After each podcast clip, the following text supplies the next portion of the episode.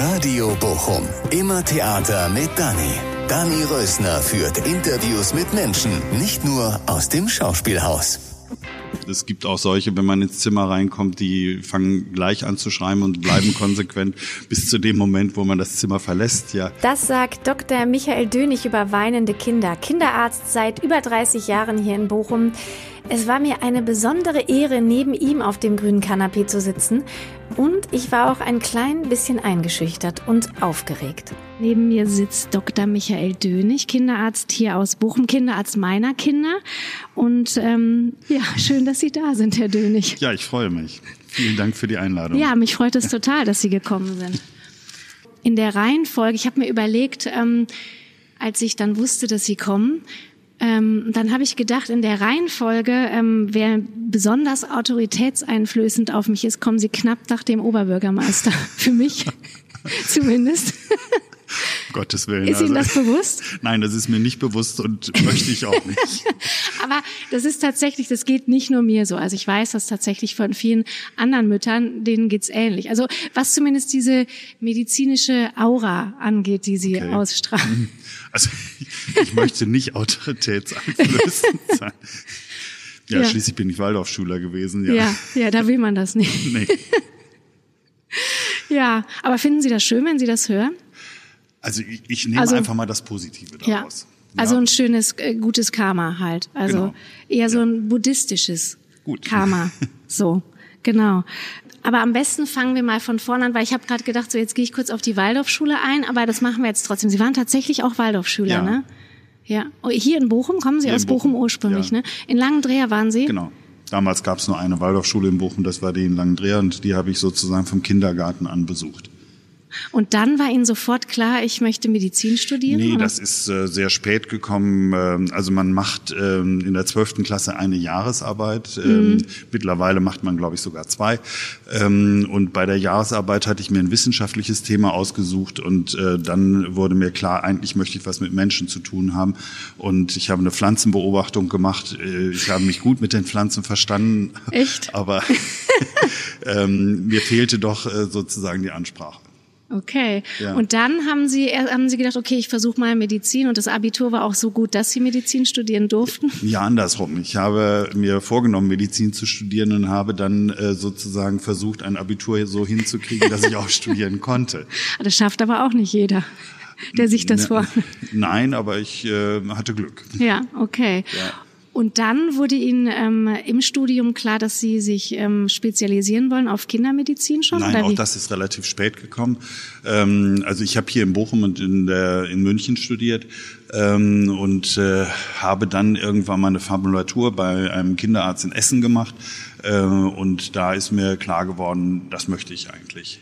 Und warum? Weil Sie Kinder besonders toll finden? Genau. Ja? Also ich fand, äh, fand das äh, super mit dem Umgang. Ich habe immer gerne mit Kindern gearbeitet und äh, ähm, deswegen habe ich das dann angestrebt. Also damals war es so, dass man äh, ja noch äh, sehr bittstellen musste, dass man überhaupt einen Arbeitsplatz bekam. Ich habe Zivildienst gemacht, habe über den Zivildienst dann als zivildienstleistender Arzt ähm, äh, einen Arbeitsplatz bekommen und äh, äh, erst innere Medizin, dann äh, Chirurgie und äh, habe mich immer bei Kinderheilkunde beworben und dann hat äh, derjenige, bei dem ich äh, sozusagen die Prüfung in Kinderheilkunde an der TU in München gemacht habe, hat mich dann erhört und hat mich genommen. Ah, okay.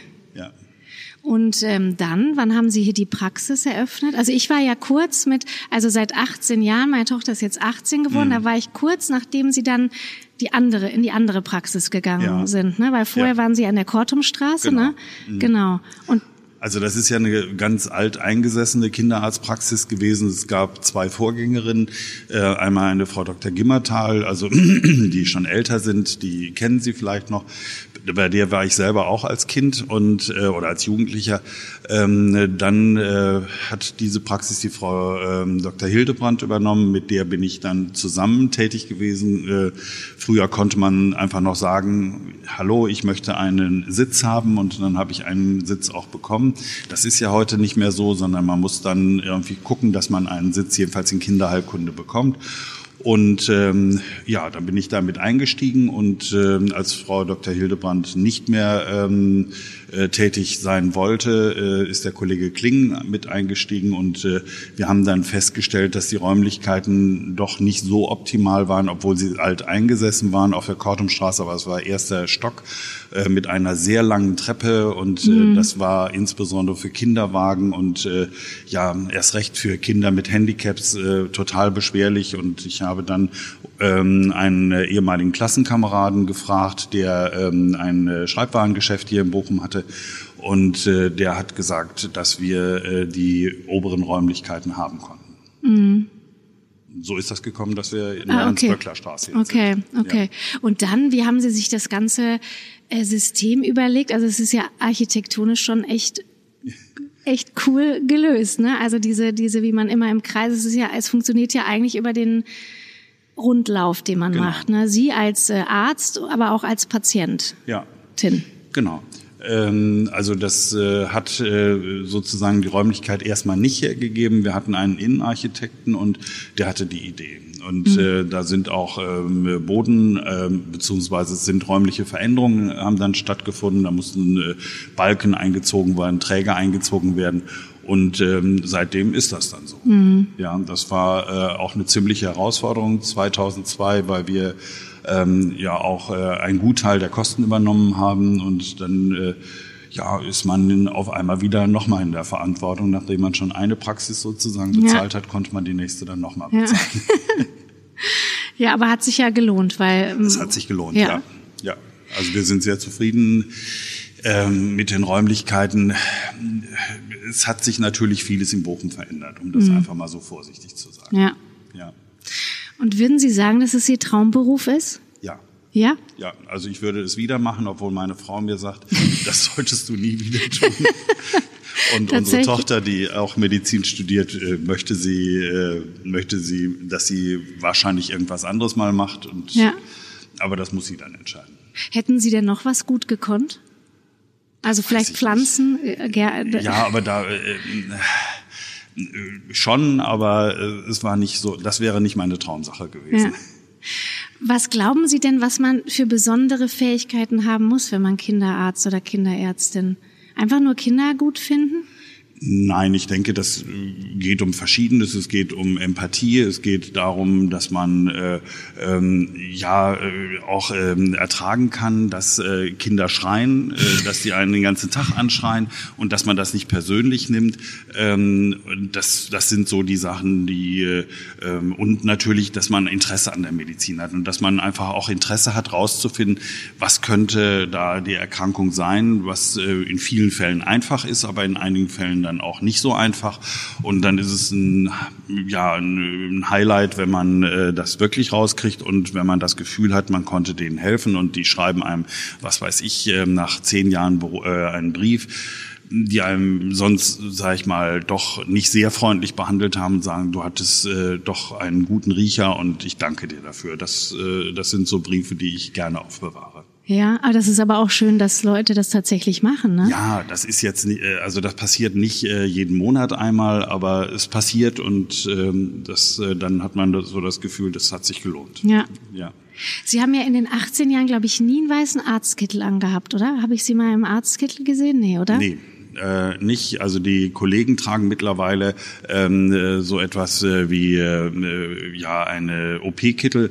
Ähm, ich weiß nicht, ob wir uns das vor Corona schützt. Deswegen habe ich ähm, davon jetzt auch Abstand genommen. Natürlich, um ähm, die Infektsprechstunde zu machen, tragen wir jetzt alle diese äh, Einmalkittel und ähm, mit Masken und ah, okay. eventuell Visier. Ähm, ja, ich habe äh, in ähm, da, wo ich äh, den größten Teil meiner Ausbildung gemacht habe, hat man natürlich einen Arztkittel getragen, hat auch eine weiße Hose getragen.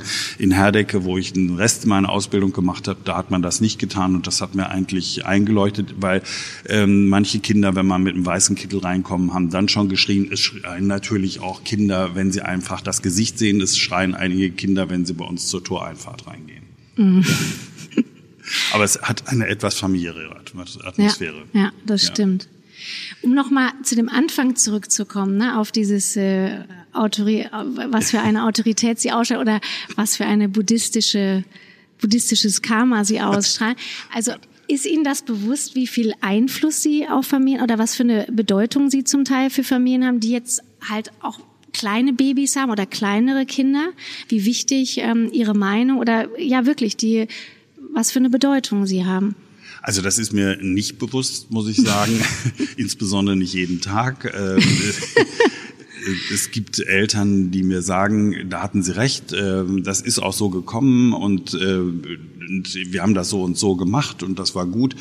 Das ist ähnlich, wie ich das mit den Briefen erzählt habe. Das freut einen, aber dass man jetzt irgendwie einen riesen Einfluss hat und irgendwie äh, die Eltern sagen, äh, das Kind spielt Dr. Dönig, freut mich. ja, das war bei uns auch so. Ja. Ja, aber dass ich einen riesen Einfluss habe, das ist mir nie bewusst gewesen. Also ich habe tatsächlich ja auch eine Geschichte. Also ich habe ja viele, mit drei Kindern hat man ja, ja, viel mit ihnen erlebt, mehr fast als mit meinem Mann an Zeit in den ersten Jahren verbracht. Und das ich habe meine Frau auch. Ja, das andere mehr mit ihnen. das glaube ich. Ähm, und ich habe eine Geschichte, da habe ich sie aus Sizilien tatsächlich sonntags auf ihrem Handy angerufen. Mhm. Und ich hatte ihre Handynummer, die haben, also ich weiß nicht, ob sie die immer noch rausgeben. Die hatte ich ja. ganz am Anfang ähm, bekommen, vor 18 Jahren.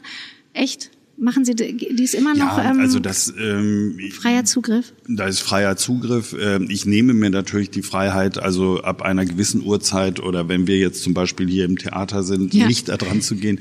Ähm, also ich habe nicht den Eindruck, dass da ein großer Missbrauch mitgetrieben wird. Also äh, aber ich war nicht die Einzige, die angerufen nein, hat. nein, also äh, Italien, äh, also ich kann Ihnen sagen Australien. Ah, okay, okay. Ja, ja. Das sind alles Raritäten. Ja. ja. Und Sie werden da auch nicht täglich angerufen und nicht nach 18 Uhr? Ähm, selten. Selten. Also das, ich denke, dass die meisten ähm, Eltern damit verantwortungsvoll umgehen und äh, sich das überlegen. Natürlich schreiben mir ganz viele auch E-Mails mittlerweile und mhm. so, da hat man dann noch mehr die Wahl, ähm, geht man drauf ein oder geht man nicht drauf ein. Aber mit der Handynummer, denke ich, ist für einen Notfall ist das äh, gut und ähm, würde ich jetzt auch nicht äh, abstellen. Mhm. Ja. Die Sizilien-Geschichte ist ja folgende. Da waren wir auf Sizilien und eine meiner Töchter hatte drei, vier Tage lang richtig hohes Fieber und hatte so offene Stellen. Und dann sind wir dort zum Arzt und der verschrieb Cortison. Und dann dachte ich, nee, das mache ich jetzt nicht, weil ich weiß überhaupt nicht, was mhm. das sei. Und dann habe ich sie angerufen und sie haben gesagt, ja, beschreiben Sie mal die Symptome. Und dann haben sie gesagt, das ist Hand, Mund, Fuß. Mhm. Kaufen Sie sich mal Salbei in der Apotheke. Und das war's dann letztendlich auch, weil im Kindergarten hier in Deutschland brach gleichzeitig Hand, Mund, Fuß aus.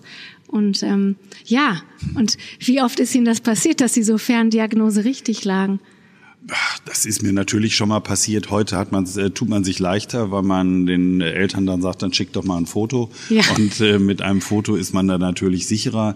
Ähm, äh, und wenn, äh, wenn ich mir nicht äh, sicher gewesen wäre, hätte ich das auch nicht so gesagt. Das ist ja auch immer so eine, so eine Gratwanderung. Man ja. kann ja auch falsch liegen. Ja, das stimmt. Aber trotz alledem weiß ich noch, dass ich dann, wenn ich Freunden davon erzählt habe oder Freundinnen, ähm, die jetzt hier nicht in Bochum wohnen und die mhm. sie nicht als Kinderarzt hatten für ihre Kinder. Sie sagt, das ist ja Wahnsinn, den kannst du anrufen und der sagt das und er ist dann auch noch so treffsicher. Und zweimal, tatsächlich war es dann nochmal eine Geschichte mit einer bakteriellen Infektion im Ohr. Ja. So, da haben sie gesagt, drücken Sie mal da und da drauf. Und da habe ich da drauf gedrückt, dann schrie das Kind. Und dann haben sie gesagt, gehen Sie mal ins Krankenhaus, da muss, äh, ja. Ja, aber ich mir habe auch im Leben schon häufig falsch gelegen, ja. Ja. Und ich habe Ihnen keinen Brief geschrieben, wie toll das war. Das muss ich vielleicht ja, dafür mal. sitzen wir doch jetzt hier. stimmt, stimmt. Das ist jetzt mein Geschenk sozusagen.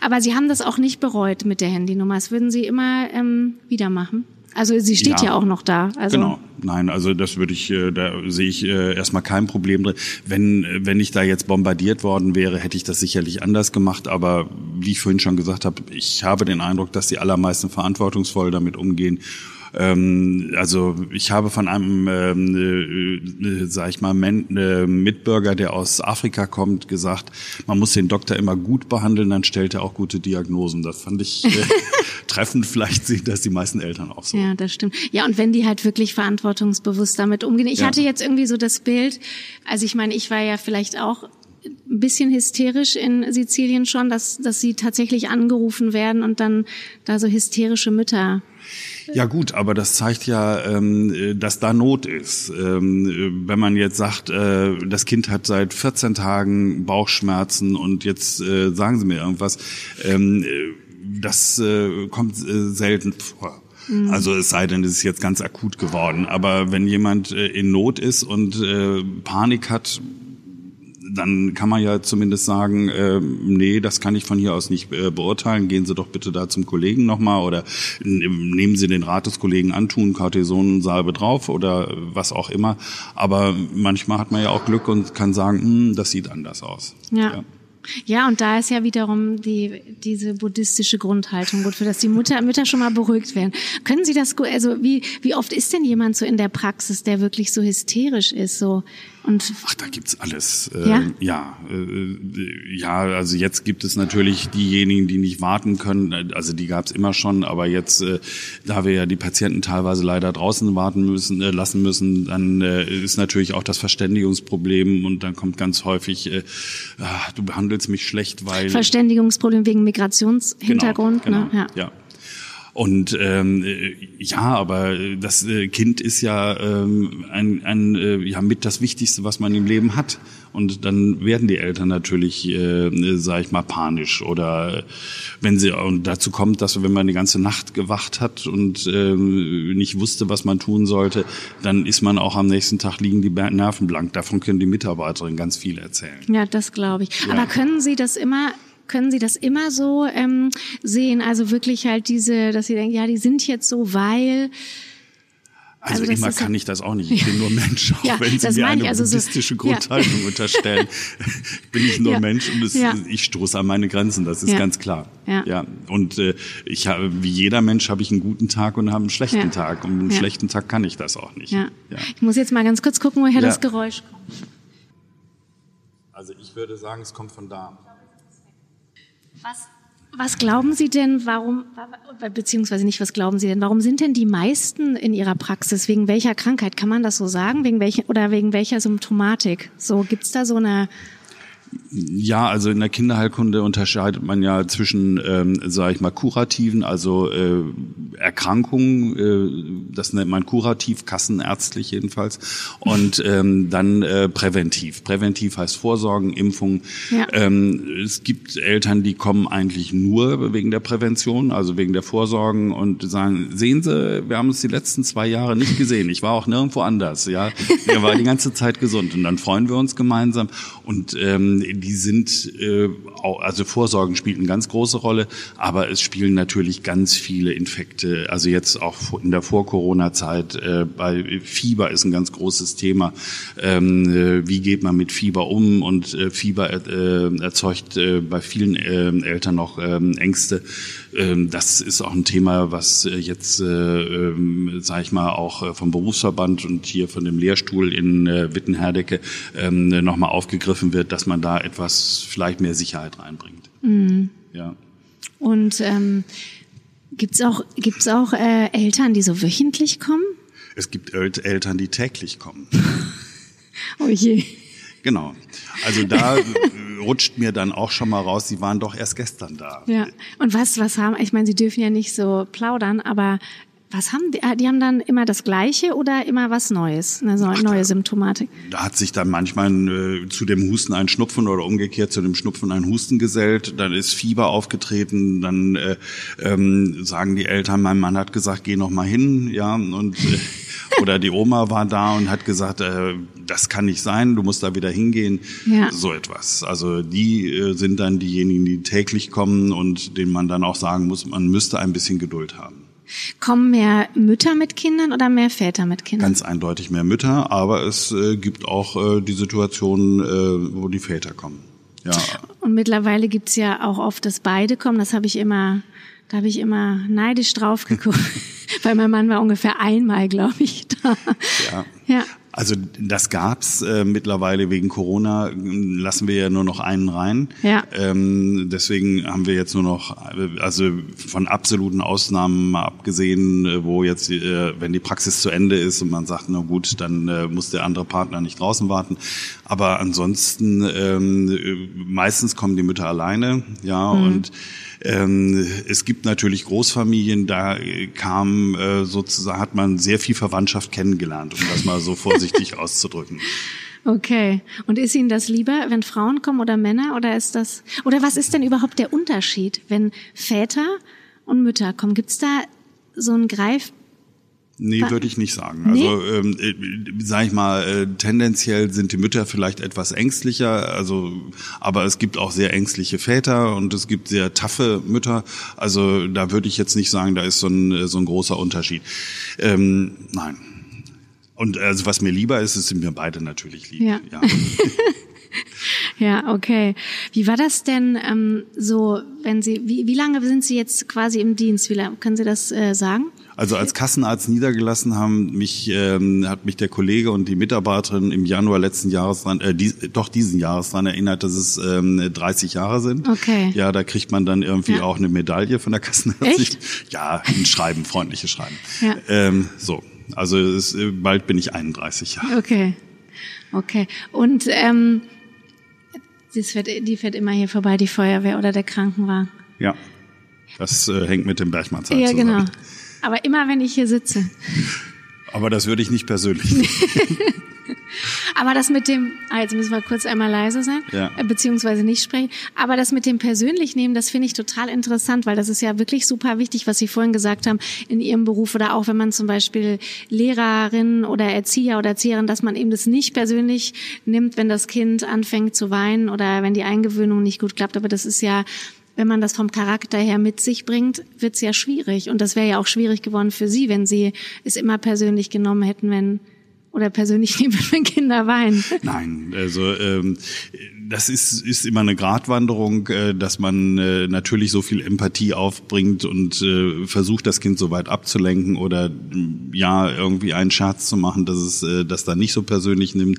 Aber je jünger das Kind ist, desto schwieriger ist das natürlich. Und ähm, ja, es gibt auch solche, wenn man ins Zimmer reinkommt, die fangen gleich an zu schreiben und bleiben konsequent bis zu dem Moment, wo man das Zimmer verlässt. Ja, ja. so. Aber das, äh, ja, und die Piekserei ist natürlich ja. etwas, was nicht die Freundschaft erhält. Ja. ja. Sind die Kinder schwieriger oder die Eltern?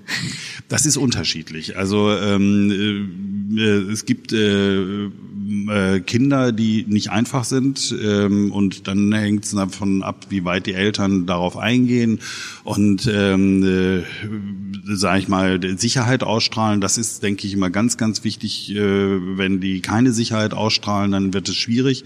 Und es gibt natürlich super ängstliche Eltern, es gibt aggressive Eltern, äh, äh, aber es gibt natürlich Gott sei Dank ganz, ganz viele nette Eltern.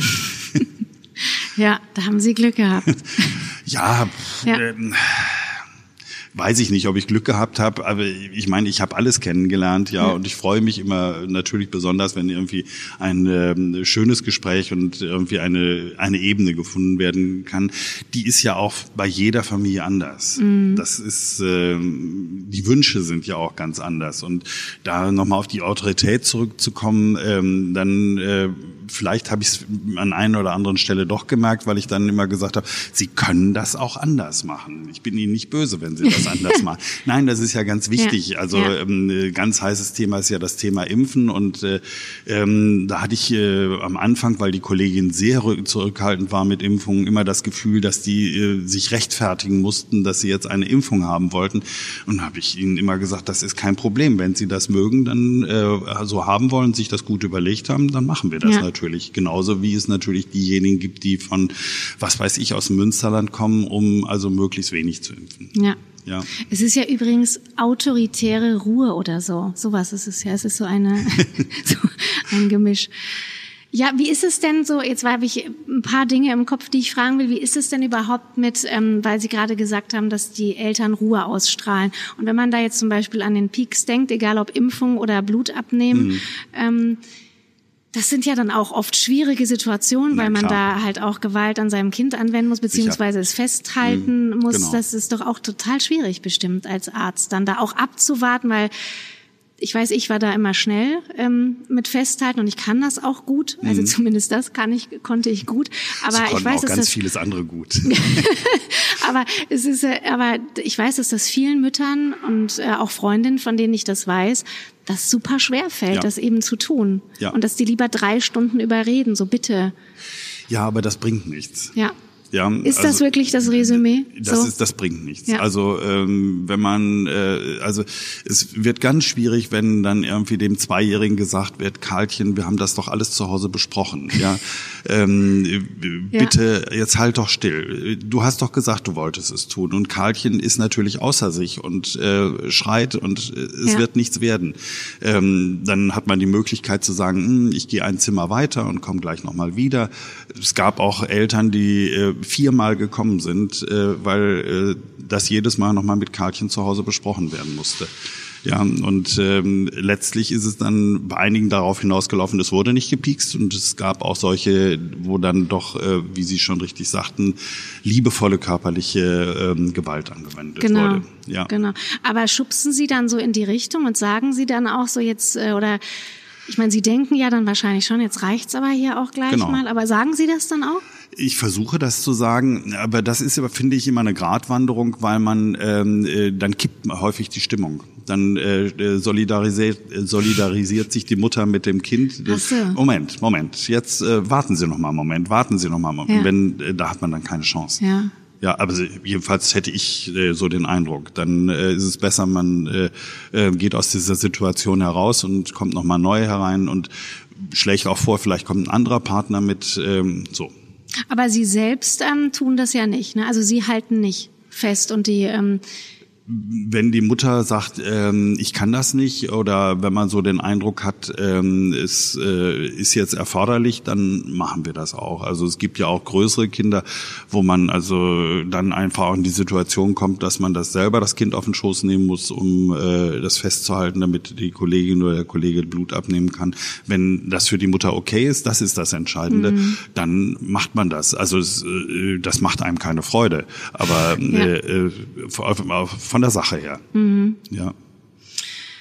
Ähm, jetzt haben Sie vorhin gesagt, so zum Thema Ängste und Fieber, ne? Ja. Hat sich das auch, wenn ähm, seit 31 Jahren sind Sie jetzt Mhm. im Dienst, hat sich das auch geändert? So zum Beispiel der, der Umgang mit Fieber und was, was und die Ängste, die damit Ähm, einhergehen? Äh, ein bisschen, würde ich sagen. Ein bisschen, dass man noch ängstlicher geworden ist. Also was sich ganz sicher geändert hat, ist natürlich einfach, ähm, dass man äh, viel weniger Zeit hat, da äh, beide Elternteile häufig berufstätig sind und es muss halt irgendwie, man muss, man hat den Eindruck, das muss jetzt schnell zu Ende gehen. Ja, und äh, das ist nicht unbedingt für die Erkrankung förderlich, aber ähm, da gibt's einfach die, die Notwendigkeiten. Und dann, ähm, das ist ja immer ganz, ganz schwierig äh, zu sagen, aber äh, bei unseren Mitbürgern, die einen Migrationshintergrund haben, bei denen ist, äh, habe ich den Eindruck, dass mit das Thema Fieber noch anders besetzt. Ja, also die sind da noch empfindlicher. Echt? Ja. Ja, das sind ja dann schon auch oft, also ich habe da nicht nur Menschen mit Migrationshintergrund bei Ihnen gesehen, die das,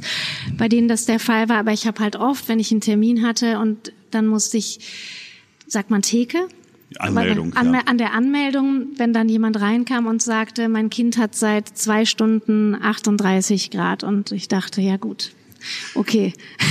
Das Ja. habe ich oft in den 18 Jahren Ja. so erlebt und war immer wieder verwundert. Natürlich, Fieber macht mir auch Angst, da will ich mich gar Klar. nicht äh, ne, erhöhen, ähm, ne, aber Nein, aber es geht ja darum, dass man nach den Allgemeinsymptomen guckt Ja. und nicht wie Ja. das Kaninchen auf die Schlange, auf das Thermometer, dass Mhm. man dann äh, guckt, äh, wie geht's dem? Trinkt Mhm. er gut? Ist er äh, gut dabei? Dann kann ich ja damit beruhigter umgehen. Aber ja, es ist äh, es ist ein äh, es ist eigentlich ein Thema seit den 30 Jahren. Also okay, Ja. aber das, aber das war auch in den Notdiensten in den Kliniken so. Mhm. Also das äh, war immer ein Thema. und was hat sich äh, bedeutend verändert in den 30 Jahren? Gibt's da was?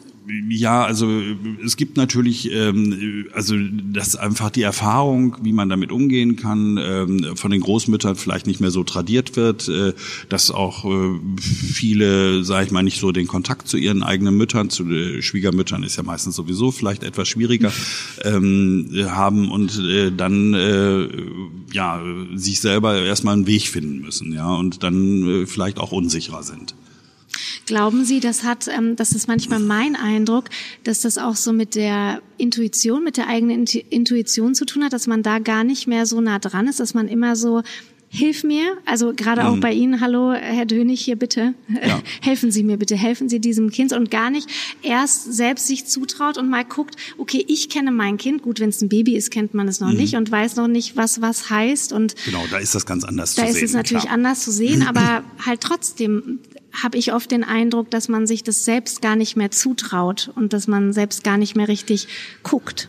Ja, das äh, ist so. Dazu kommt natürlich das Internet, dass man da ganz viele äh, schreckliche Geschichten drin auch sieht und dann ja. sich da natürlich auch reinleben kann, dass man sagt, das könnte das alles sein.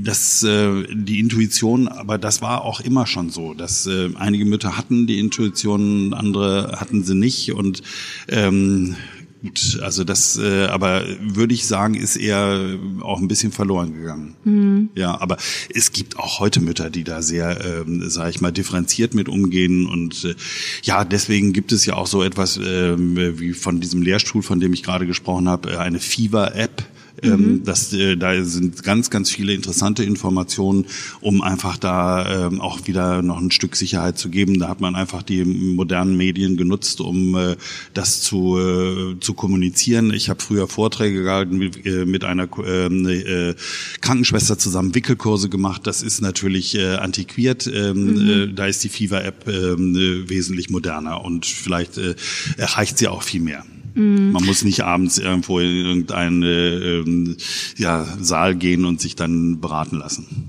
Und äh, das heißt, man bekommt mit dieser Fieber-App so einen, so einen, so einen Handlungsfaden. Ähm, genau, äh, worauf man achten sollte, dass man nicht nur guckt, ähm, schnell runterbringt. 38,2 ja. und jetzt was soll ich tun, sondern dass man einfach auf die allgemeinen Symptome guckt, trinkt das Kind gut, ist die Ausscheidung gut, erbricht es, solche Sachen. Mhm. Ja.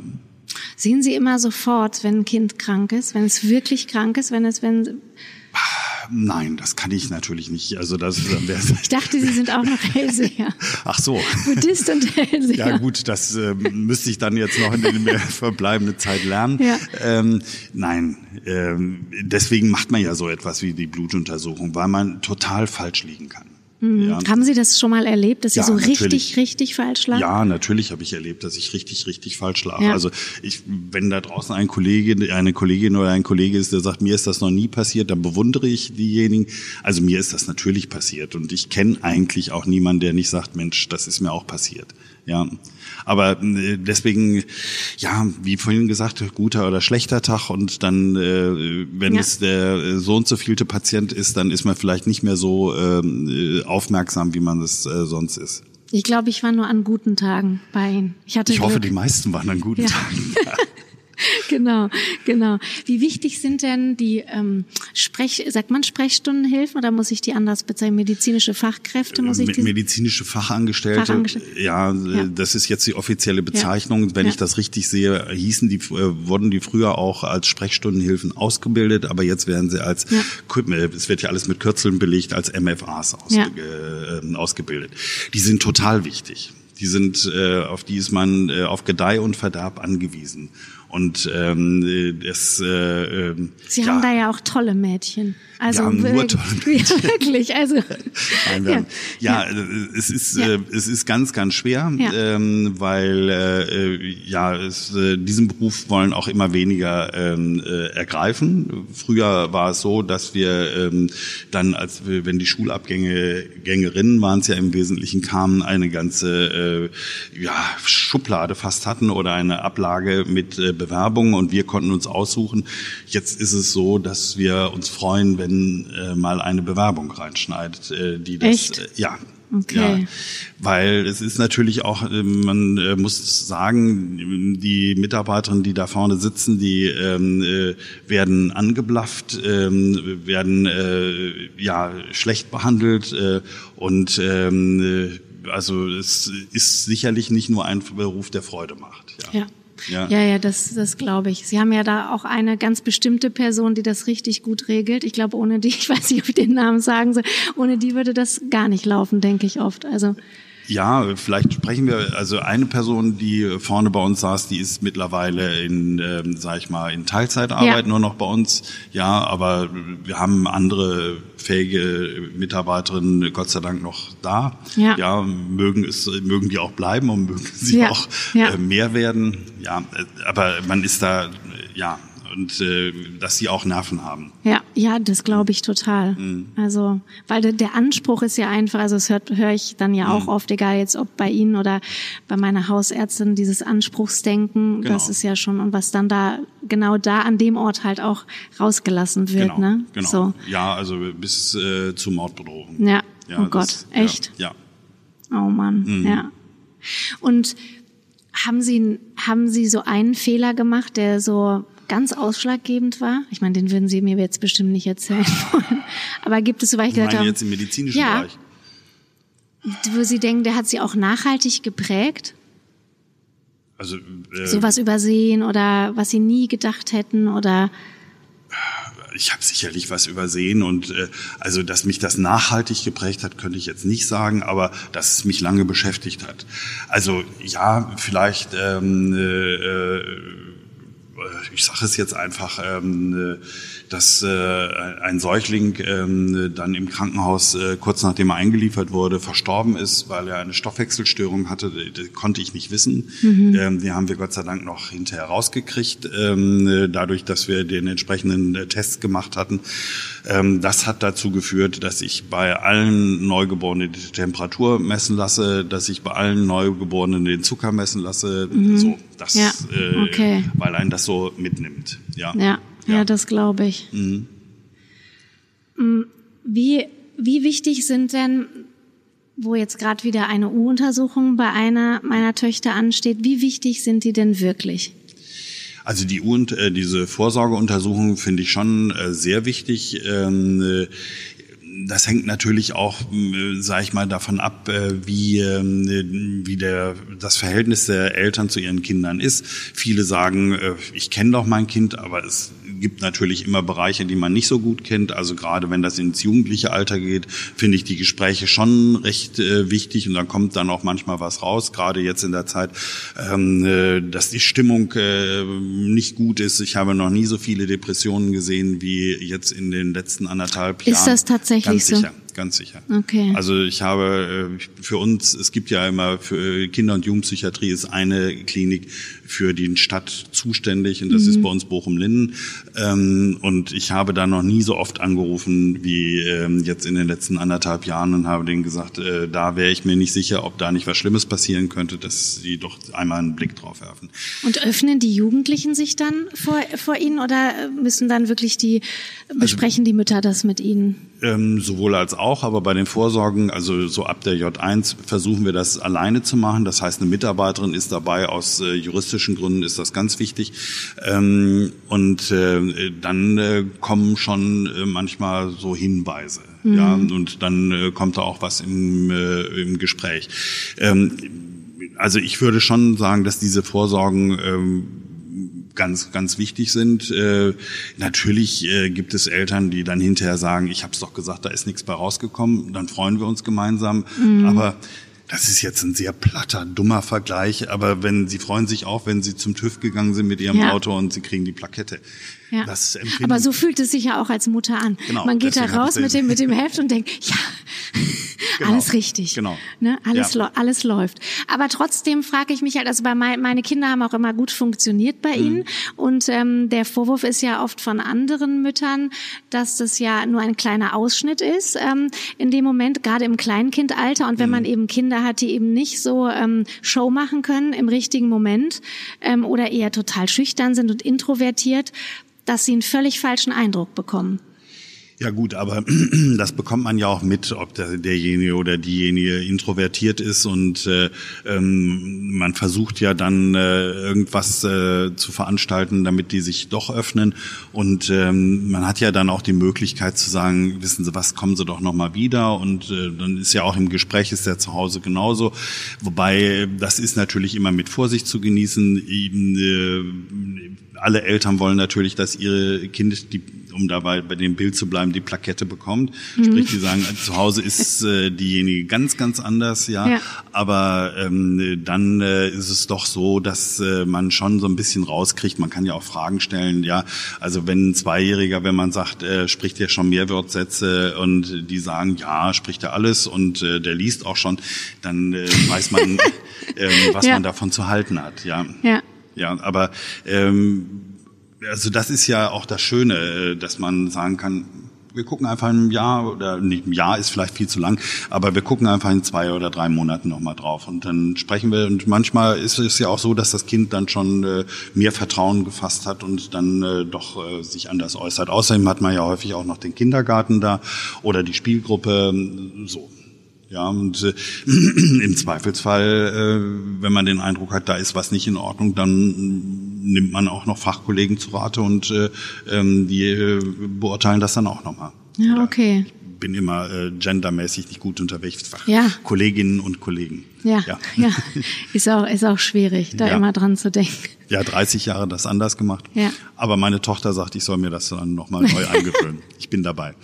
Das ist gut. Wenn Ihre Tochter Medizin studiert, ja. steigt die dann da auch irgendwann eigentlich ein vielleicht Nein, oder übernimmt? Äh, ich, ich habe sie gefragt und sie hat gesagt, ähm, also sie ist ja noch im Studium, macht jetzt hoffentlich demnächst ähm, das zweite Staatsexamen und äh, ähm, äh, sie weiß noch gar nicht so richtig, ob sie wirklich Kinderheilkunde machen will, vielleicht und und äh, da soll sie sich doch erstmal äh, äh, gucken. Wer weiß, ob sie in Bochum bleibt, das ist ja auch die, die Frage. Und äh, wenn sie es machen will, äh, dann kann sie das auch woanders machen und äh, sie kann auch vielleicht dann später da nochmal einsteigen. Das muss man ja. sehen. Manchmal, wenn ich so bei Ihnen war, also mir kommen jetzt auch so Erinnerungen, weil ich war ja auch schon lange nicht mehr bei Ihnen. Es ja. ist ja tatsächlich, man hat dann, also ab. irgendwann, äh, genau, irgendwann äh, nimmt es so ab, je älter die Kinder werden. Genau. Ne? Und es kommt ja auch auf das Kind an. Mhm. Mit einem Kind war ich ganz oft da, mit den anderen war es nicht notwendig. Ja. Das hat genau. ja, ist ja dann auch oft der Fall. Ne? Da war es, also gerade mit einer Tochter war es so, dass ich dann oft das Gefühl hatte, ich muss mich jetzt, also nicht, weil sie das ausgelöst haben durch ihre Autorität, dass man immer denkt so, oh, ich muss, ich bin, dann, dann habe ich so geredet, als müsste ich mich entschuldigen. Also dieses Gefühl, ich immer, ich bin schon wieder hier. Oh, es tut mir leid. Geht das vielen Müttern so? Merken Nein, Sie das? Nein, das ist Ihre Persönlichkeit.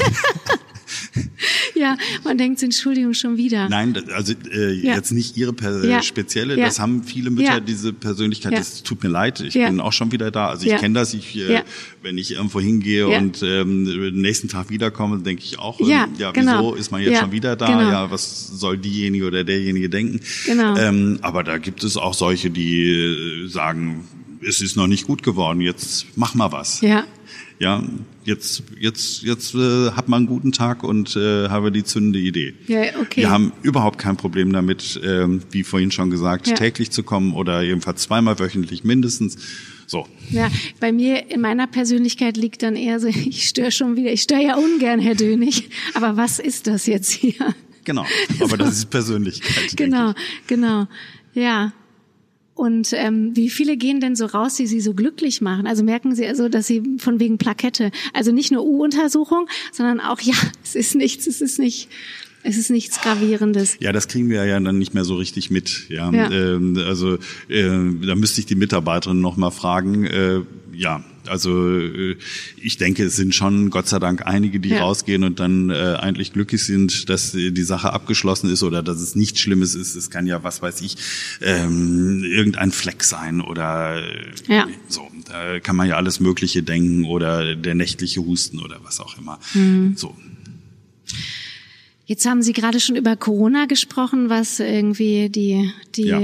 die ähm, Nachwirkungen und ja immer noch, wir steuern ja schon mhm. wieder auf was hinaus, wo wir nicht wissen, ja. auf was wir da hin, was es denn werden mag, ob es wieder ein Lockdown werden mag und dass wirklich viele Jugendliche darunter leiden an ja. Traumata oder mhm. ne, an, die in Therapie müssen oder die äh, Und sogar zum Platz kriegen. Psychiater, genau, die sind ja total überlaufen, die Ja. Kliniken und auch die ähm, Therapeuten auch, ne? Mhm. Ähm, wie ist es denn aber auch, was sonst noch den, also jetzt mal ganz unabhängig von Corona, was den Jugendlichen und äh, Teenies nachgesagt wird, so von wegen, alle sind dick und alle sind motorisch Vollnieten. Können Sie das sagen, dass das in Jetzt durch Corona.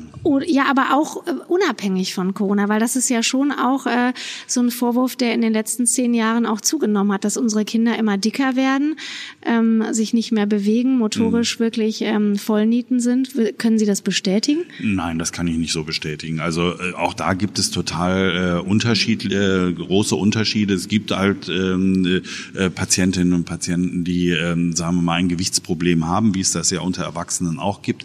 Und das ist ein ganz, ganz schwieriges Thema. Äh, Also bei Mädchen fast noch mehr als bei Jungen.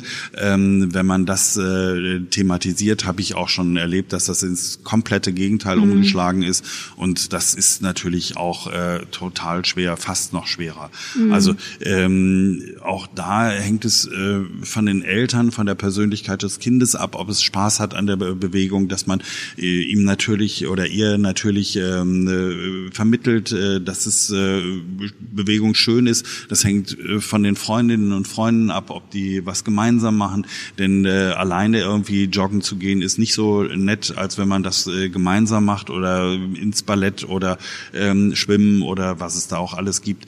Ähm, tendenziell wird es sicherlich so sein, dass ähm, Kinder und Jugendliche wie auch Erwachsene eher zunehmen, aber das kann man nicht so durch die Bank sagen. Also es gibt ganz, ganz viele, die ganz bewusst und ähm, auf Ernährung achten und äh, sich auch ganz viel bewegen. Und wenn man dann fragt, was machst du in deiner Freizeit, dann äh, kriegt man einen ganzen Katalog runtergebetet, ähm, der dann, äh, dann äh, weiß man, da ist ganz viel, äh, äh, ja, wird da gemacht.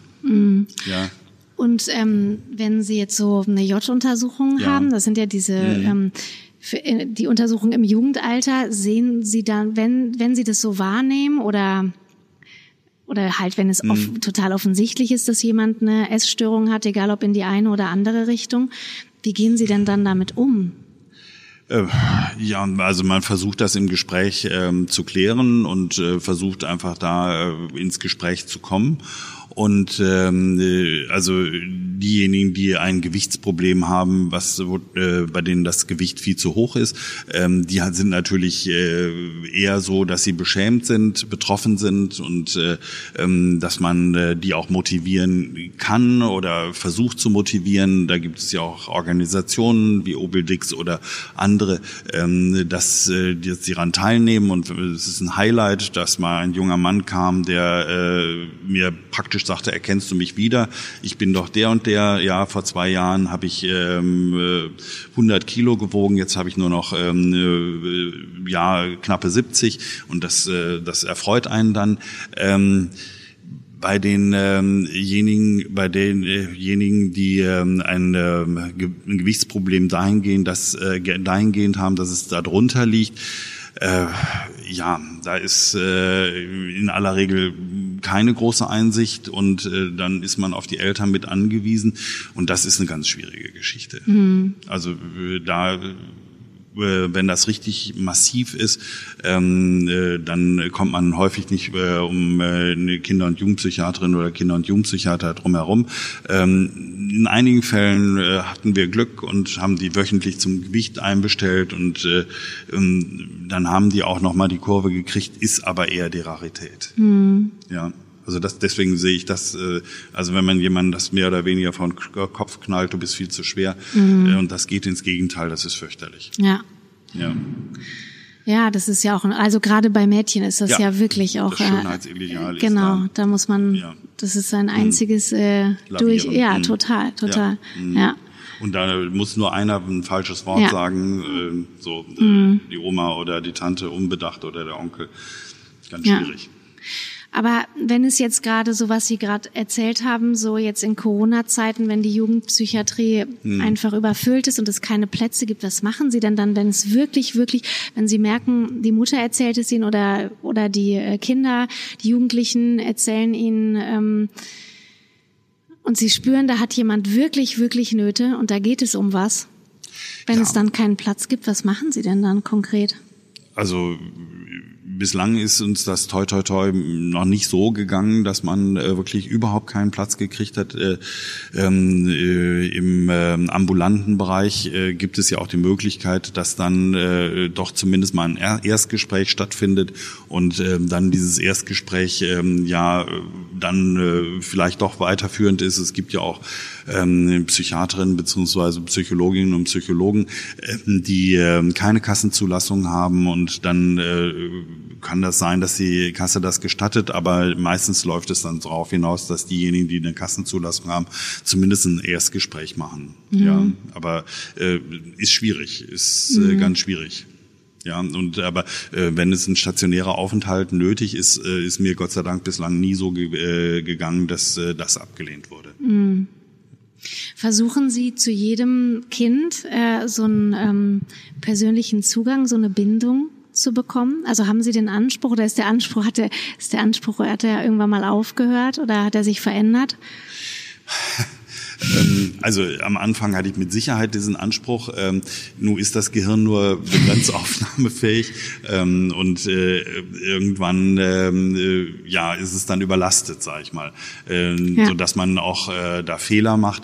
Dazu kommt, dass ich ja jetzt auch nicht mehr, ähm, äh, äh sage ich mal, in der Intensität äh, Sprechstunden betreibe, wie ich das früher betrieben habe. Ähm, und äh, dann kennt man äh, den die oder denjenigen vielleicht nicht mehr so gut gut. Aber es gibt natürlich äh, doch noch viele, äh, gerade wenn man die aus dem Kleinkindalter her kennt, so. Wobei ich ehrlich gestanden sagen muss, äh, ich erkenne häufig die Mütter mehr als die Kinder. weil wenn, die, wenn da die Zuordnung ist, weil äh, da ist die Veränderung äh, dann häufig nicht so, äh, äh dass ja. man äh, ja falsch liegen kann. Ja. das darf Ihre Frau aber nicht hören. Ja, ich meine, jeder erkennen kann ich sie, die Mütter. Das stimmt, wo sie schon denkt, sie haben mehr Zeit mit den Müttern verbracht. Doch, das hat sie so gesagt, ja. ja. Wie viel, ähm, wie viel Stunden pro Woche haben Sie denn in so Hochzeiten? Also als Sie wirklich jetzt arbeiten Sie ja ähm, so reduzierter, ja. Genau. Ähm, in, in Hochzeiten waren das äh, ja äh, dreimal die Woche sicher zwölf Stunden und dann äh, vielleicht noch an den anderen Tagen auch nochmal acht. Also 36 plus äh, 16 können sich ausrechnen. Ja. Mhm. Und wie viel kann man das so sagen, wie viele Kinder Sie am Tag gesehen haben? Total unterschiedlich. Also äh, ich habe das nicht unbedingt gezählt, ja, weil ja dann auch einfach äh, also Kontakte, da war, sind Rezepte unterschrieben worden. Wir haben ja diese ähm, äh, diese Einrichtung der schnellen Ecke, äh, in der man einfach nur mal kurz ins Ohr geschaut hat. War das eigentlich Ihre Idee? Das war unsere gemeinsame Idee. Ja, mhm. das hat sich aus der alten Praxis ergeben, weil das dann früher eine Anmeldung stattfand und das mhm. war natürlich äh, datenschutzmäßig eine Katastrophe. ja, wie ja auch die Karteikarten datenschutzmäßig eine Katastrophe waren. Ja. Ähm, und ähm, das haben wir dann in der neuen Praxis anders umgesetzt. Ja. ja und äh, das ist dann, denke ich, da auch ein bisschen äh, ja, äh, datenschutzkonformer. Genialer Einfall, die schnelle Ecke. Ne? Also für ja. uns Mütter schon. Also ja. Schön. So, wo bist du? Schnelle Ecke. Also wie oft ich auch wirklich da saß. Nee, also ja, ähm, sind Sie auch mal so richtig wütend? Waren Sie schon mal so richtig wütend? Nee, das gehört nicht zu meiner Persönlichkeit. Nee? Ja, stimmt, das habe ich mir schon gedacht. Aber nie mal so, äh, dass es Ihnen gereicht Doch, natürlich, hat? Natürlich, natürlich. Äh, äh, bloß mit zunehmendem Alter kommt der Buddhismus mit raus. Nein, ja. ähm, also das gehört nicht meiner, zu meiner Persönlichkeit dazu. Natürlich habe ich mich total geärgert, wenn mein Sohn oder meine Söhne das jetzt hören. Die werden sagen, Moment, äh, da können wir uns an anderes erinnern. Ja. Ähm, aber so in der Praxis, ähm, ja, schon, dass ich auch irgendwann äh, auch äh, Leuten gesagt habe, sie müssten nicht wiederkommen. Das äh, mhm. äh, wäre jetzt nicht erforderlich und das habe ich deutlich gesagt. Aber dass ich, äh, ich bin, glaube ich, nie jemand, der, äh, der wirklich äh, laut wird, weil das liegt mir nicht so. Äh, Jetzt muss ich nicht aus meiner Familienvorgeschichte erklären, warum ich dann ja. mir das nicht so liegt. Das hat sicherlich ja. viel damit zu tun. Aber es ist gut, dass Sie das sagen für all die Mütter, die dann den Podcast hier hören. Ja. So. dass Sie keine Sorgen haben, ja. machen müssen, dass genau. ich laut werde. Ja, und dass Sie weiter dieses Bild von Ihnen haben können. genau. Aber was sind denn so Ihre Grenzen in der Praxis gewesen? Ja, also das ist natürlich kraftmäßig. Irgendwann stößt, stößt man an die Grenzen und äh, dass man dann auch Angst hat, äh, dass man, äh, ähm, sag ich mal, äh, schluriger wird, äh, mhm. dass man da dann äh, ähm, irgendwas übersehen hat, weil man sich auf das Ende freut. Ja, also mhm. das war früher äh, konnte ich mir gar nicht vorstellen, dass es ein Ende gibt. Ja, Echt? ja, doch natürlich. Also äh, irgendwann hat einen der Hunger nach Hause getrieben, nicht? Ja, ja. Ähm, aber ähm, äh, das ist äh, natürlich mit zunehmendem Alter Alter äh, merkt man, es ist biologisch so eingerichtet, dass man dann äh, mhm. ja früher an seine Grenzen kommt. Ja. Und der, der, der, wenn Sie so da in diesem Rundgang in Ihrer Praxis mhm. sind und von Zimmer zu Zimmer gehen, freuen Sie sich dann immer, während Sie die eine Tür schließen und ähm, auf die andere zusteuern, so, so von wegen, ähm, mal sehen, was mich da erwartet und wie spannend? Ja, man hat ja die Warteliste. Man weiß Ach schon ja. so ein bisschen, was da kommen wird. Also äh, oft freut man sich, äh, in der Mehrzahl freut man sich. äh, es gibt auch, dass man äh, nochmal tief Luft holt und dann da reingeht. Ja. Ja. Und jetzt haben wir darüber ja noch gar nicht gesprochen. Jetzt ist ja der Schwerpunkt anthroposophische Medizin. Ist ja. immer noch so, oder ist es irgendwie gleichgestellt, Schulmedizin und anthroposophische? Oder, also die anthroposophische Medizin äh, versteht sich ja so, dass es eine Erweiterung ist. Also mhm. es ist mhm. nicht so, dass man sagt äh, hopp oder top. Ähm, und äh, da geht's ganz, für mich jedenfalls und ich denke für die Kolleginnen und die Kollegen ähm, auch so, äh, ganz klar nach den Bedürfnissen und vor allen Dingen noch viel mehr nach den Notwendigkeiten. Also jetzt äh, zu sagen, ähm, äh, eine hochfieberhafte bakterielle Infektion, jetzt versuchen wir es einmal mit dem oder jenem, das ist, äh, wäre nicht meins. Deswegen ist man da auch ganz stark darauf angewiesen, dass man da Kontrollparameter hat. Und mhm. ähm, dann würde ich äh, überhaupt nicht zögern, ein Antibiotikum zu geben. Es gibt natürlich Eltern, die dann fragen, ach, muss das denn wirklich sein? Und mhm. so, aber. Und auch umgekehrt ja wahrscheinlich auch, ne? Den Sie im genau. umgekehrten Fall Genau die äh, dann äh, das auch andersrum mhm. lieber sagen, komm, gib mir ein Antibiotikum und äh, lass das mit den Kügelchen, den Tropfen sein. Wenn jetzt jemand so gar nicht weiß, was mit anthroposophischer Medizin gemeint ist, wie würden Sie das so runterbrechen? In zehn Sätzen. Fünf. Boah, das kann ich nicht. Das kann ich wirklich nicht. Schwierig, ja, ne? Das ist total schwierig. Also, ähm, also es gibt ja, sage ich mal, parallele Richtungen, die Homöopathie, es gibt die naturheilkundliche Medizin, wobei das ja äh, für die allermeisten Kollegen sich im Alltag verwischt. Also das ist ja jetzt, ähm, als wir, äh, als ich oder als die Kollegin Gimmertal angefangen hat, war das sicherlich ein Alleinstellungsmerkmal bei der Frau Hildebrand auch nochmal. Mhm. Ähm, äh, mittlerweile mittlerweile machen das ganz viele Kolleginnen und Kollegen und sie machen es vielleicht gar nicht bewusst, aber äh, sie greifen auf Medikamente, die auf äh, durch die anthroposophische Medizin überhaupt äh, es gibt oder durch die Homöopathie und das wird äh, mehr pragmatisch gegeben. Da muss ich sagen, ähm, da bin ich auch nicht so derjenige, der jetzt, ähm, äh, sag ich mal, äh, sich äh, lange äh, damit beschäftigt und sagt, hm, das könnte das richtige Medikament für diejenige oder denjenigen sein. Das sind Highlights, da freue ich mich und wenn ich freue mich noch viel mehr, wenn es dann gelungen ist. Mhm. Aber es gibt einfach auch ähm, so den Pragmatismus, dass man sagt, also jetzt in der Situation ähm, würde das wahrscheinlich gut wirken. Mhm. Ja. Äh, also man versucht, äh, die, die Patienten zu erkennen und äh, zu sagen, vielleicht für den mehr dasjenige. Mhm. Aber den ganzen Hintergrund der anthroposophischen Medizin, dass man, äh, sage ich mal, die ganze Wesensgliederdiagnostik von Rudolf Steiner dahinter sieht, das kann ich im Alltag, habe ich in den 30 Jahren nur wirklich äh, an, in einigen Tagen bewerkstelligen können. Das ist, ähm, das ist sicherlich sonst äh, ein äh, füllendes Programm äh, für eine, äh, sag ich mal, sehr ähm, schwach besuchte Sprechstunde. Mhm. Ja. Aber was Sie aber vielleicht noch erzählen können, was dazugehört, sind ja diese vier Temperamente. Ja, die, die, äh, ähm, die vier Temperamente spielen sicherlich eine Rolle, aber die sind jetzt nicht das Charakteristikum der anthroposophischen Medizin. Also äh, Melancholiker, äh, Sanguiniker, ähm, Choleriker und Phlegmatiker. Ähm, wenn man jetzt den Eindruck hat, äh, das liegt bei jemandem vor, dann äh, mhm. würde man schon äh, andere Medikamente nehmen als äh, was äh, als äh, bei jedem, also beim Sanguiniker anders als beim Phlegmatiker.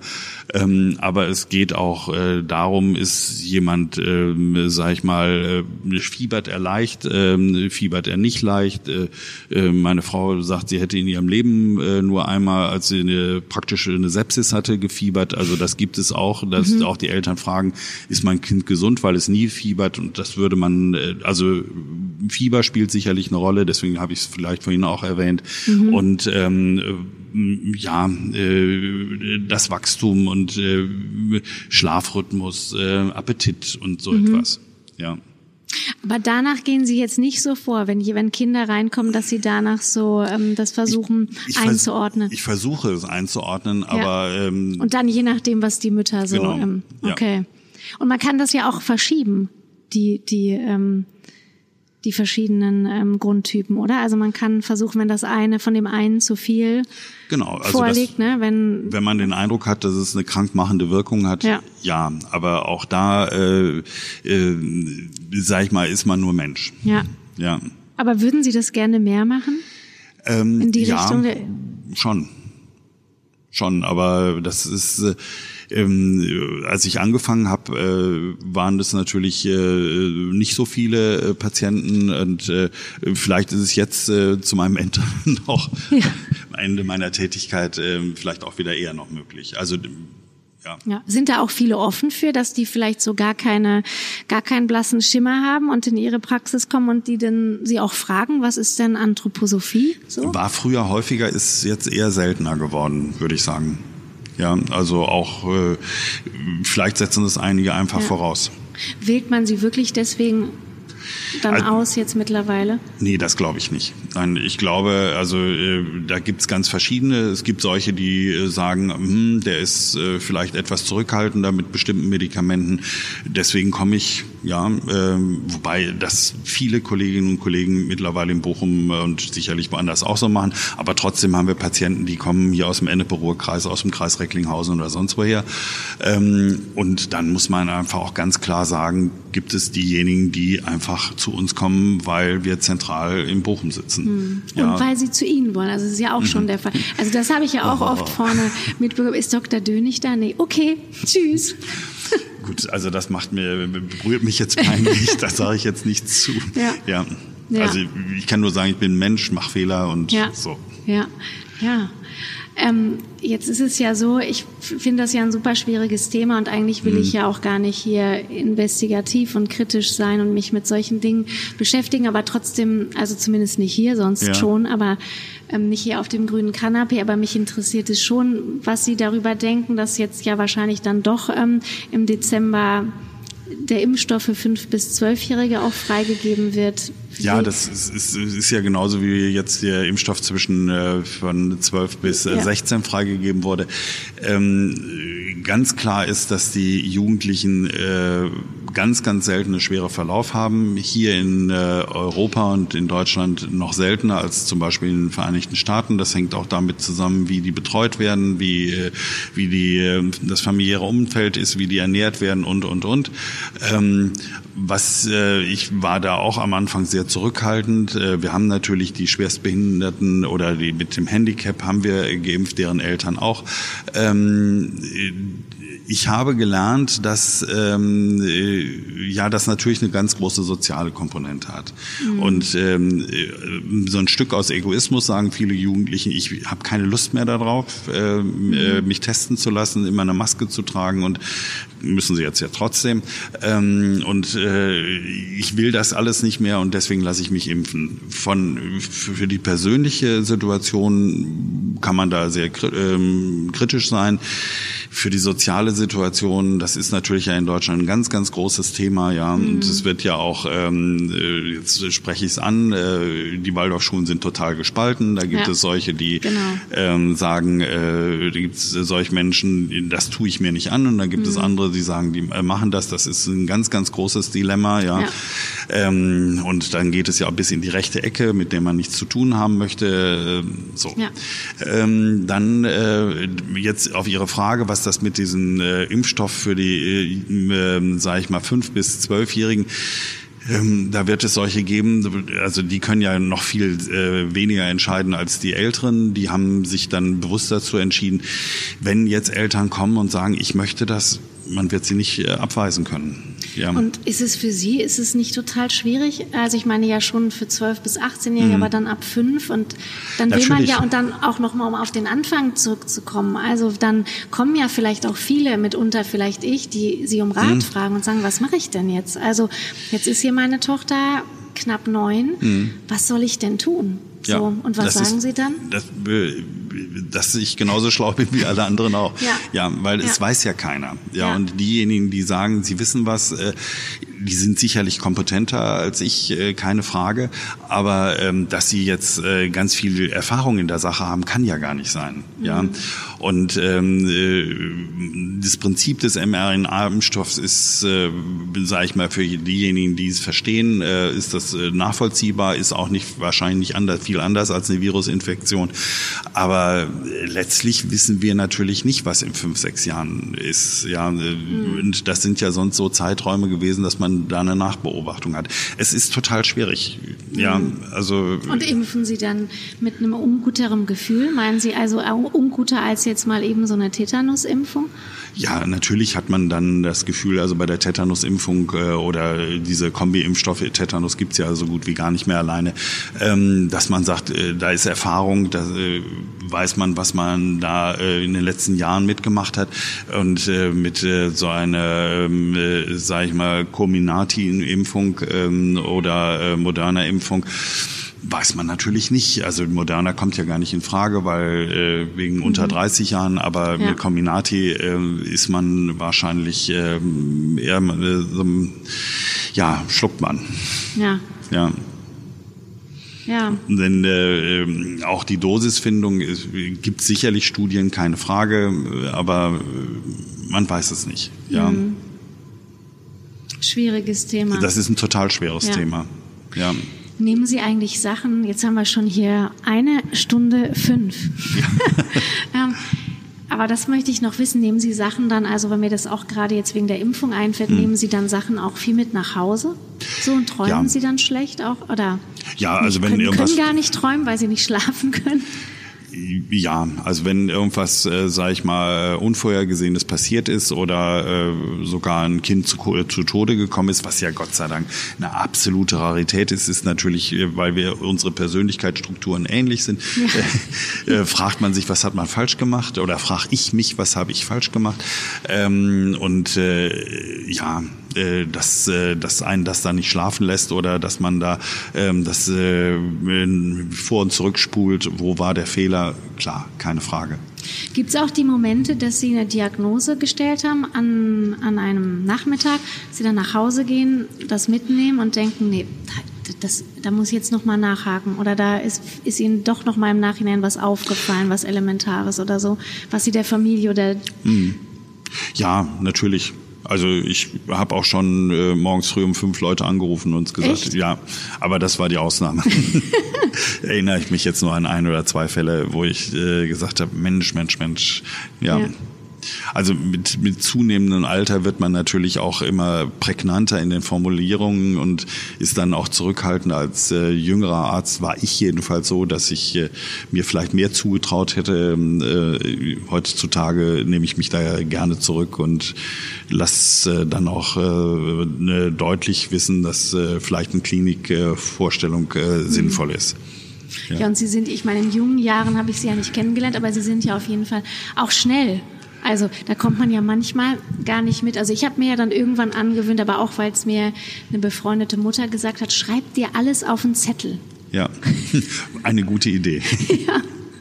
Ja, weil ja, es ist nein, ja ist ja ist ja so und ja. also nicht nur äh, also äh, die Take-Home-Message, sondern ja. auch äh, ähm, äh, Bring with you Message, ja, äh, die genau. ist ja auch dann äh, sehr also das ist äh, sicherlich ähm, ähm, sag ich mal ähm, kann langwierig sein, weil die Mütter dann sagen, ach, das haben wir abgehandelt.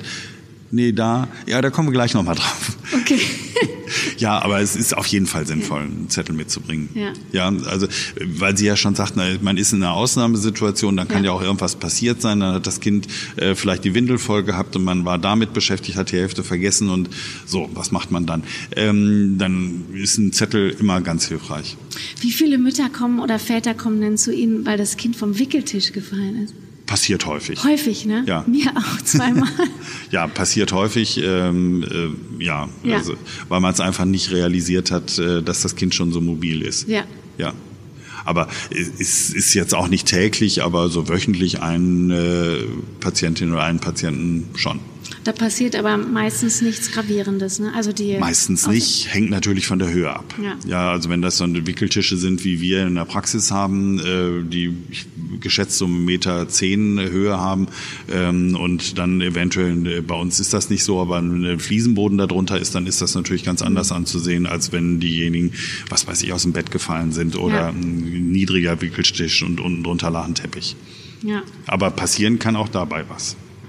Wie viele Mütter jetzt bestimmt neidisch sind, weil ich so viel Zeit mit ihnen verbringen durfte und sie Okay. auch gerne. Wir können alle mit mir im Podcast Alle mit machen. ihnen im Podcast machen. Was ist denn so Ihr Credo? Haben Sie sowas? So, so, so, so ein, wo Sie ja Buddhist schon, wo ich Ihnen schon den Bu- Buddhisten anhänge.